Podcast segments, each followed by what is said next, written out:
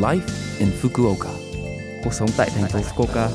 Chương trình này được truyền tải dưới sự hỗ trợ của thành phố Fukuoka. Chào buổi sáng tất cả mọi người, tôi là DJ Lưu Văn Cường. Trong chương trình Live in Fukuoka, chúng tôi sẽ cung cấp thông tin sinh hoạt và đi chơi để mọi người có thể có thời gian vui vẻ và thoải mái ở Fukuoka. Thứ sáu hàng tuần, tôi là Lưu Văn Cường, đến từ Việt Nam sẽ truyền tải thông tin đến với các bạn. Chỉ một chút thời gian ngắn thôi, nhưng rất mong các bạn hãy cùng đồng hành với mình nhé. Cuộc sống tại thành phố Fukuoka. Phòng chống thiên tai và tuần tình nguyện tại Nhật Bản từ ngày 15 tháng 1 đến ngày 21 tháng 1 đã được chỉ định là tuần lễ tình nguyện và phòng chống thiên tai. Trận động đất lớn Hanshin Awaji xảy ra Trận động đất lớn Hanshin Awaji xảy ra vào ngày 17 tháng 1 năm 1995.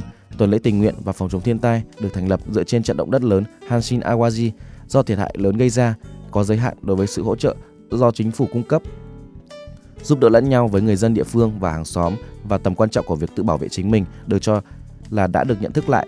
Với suy nghĩ đó, chúng tôi quyết định tổ chức Ngày tình nguyện phòng chống thiên tai 17 tháng 1 và tuần lễ tình nguyện phòng chống thiên tai 17 tháng 1 nhằm mục đích nhìn nhận lại.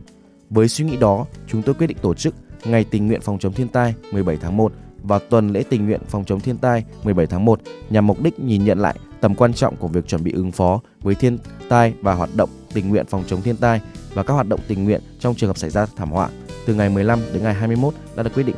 Cùng với tuần lễ tình nguyện phòng chống thiên tai, tại sao bạn không nghĩ về việc chuẩn bị ứng phó với thiên tai?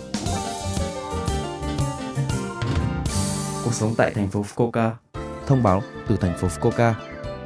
Lần này là thông báo từ Quỹ giao lưu quốc tế Fukuoka Yokatopia giới thiệu về cuộc họp giao lưu trò chuyện bằng tiếng Nhật Sinh viên nước ngoài học tập tại Fukuoka và tình nguyện viên Nhật Bản có thể trò chuyện thoải mái. Về nguyên tắc, chúng tôi tổ chức buổi giao lưu trò chuyện bằng tiếng Nhật mỗi tháng một lần. Thời gian tới sẽ tổ chức trực tuyến vào thứ ba ngày 31 tháng 1.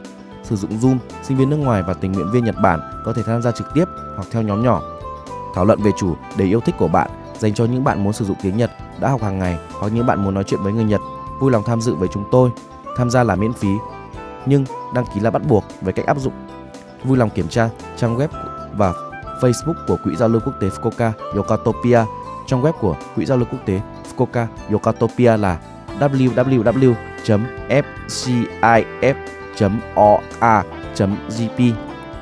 Nếu bạn có bất kỳ câu hỏi nào, hãy liên hệ với chúng tôi. Thông tin liên hệ là Hiệp hội hỗ trợ sinh viên nước ngoài Fukuoka. Số điện thoại là 092 262 1744. Chúng tôi mong được sự tham gia của bạn. Thông báo về tờ báo thông tin ngoại ngữ FCIF số mùa đông và ngừng phát hành tờ báo. Số mùa đông của FCIF, một tờ báo thông tin bằng tiếng nước ngoài về cuộc sống ở thành phố Fukuoka và văn hóa Nhật Bản đã được xuất bản. Chủ đề lần này là văn hóa ẩm thực mùa đông của Hakata, phỏng vấn người nước ngoài sống ở Fukuoka, thủ tục nhập học và các trường tiểu học và trung học cơ sở thành phố. Chúng tôi cũng có những thông tin hữu ích cho cuộc sống, chẳng hạn như thẻ số của tôi, vì vậy hãy đọc nó Giấy tờ thông tin có thể được lấy tại văn phòng phường địa phương của bạn, quảng trường thông tin tòa thị chính, nhà quốc tế Fukuoka, vân vân. Bạn cũng có thể xem nó trên trang web của tổ chức giao lưu quốc tế Fukuoka Yokatopia www.fcif.or.jp Kể từ số báo mùa đông này, tạp chí thông tin tiếng nước ngoài FCIF sẽ không còn được xuất bản trong thời gian tới để cung cấp thông tin kịp thời và linh hoạt Chúng tôi sẽ đăng nhiều thông tin hữu ích hơn, vì vậy hãy theo dõi. Cuộc sống tại thành phố Fukuoka. Số like in Fukuoka tuần này mọi người cảm thấy thế nào ạ? Rất nhiều thông tin ích phải không ạ? Số phát sóng này lúc nào cũng có thể nghe bằng postcard. Ngoài ra, mọi người cũng có thể biết về nội dung truyền tải trên blog. Mọi người sẽ qua trang chương trình từ trang chủ của lớp FM. Ngoài ra, chúng tôi cũng đang tìm kiếm các thông điệp gửi đến chương trình.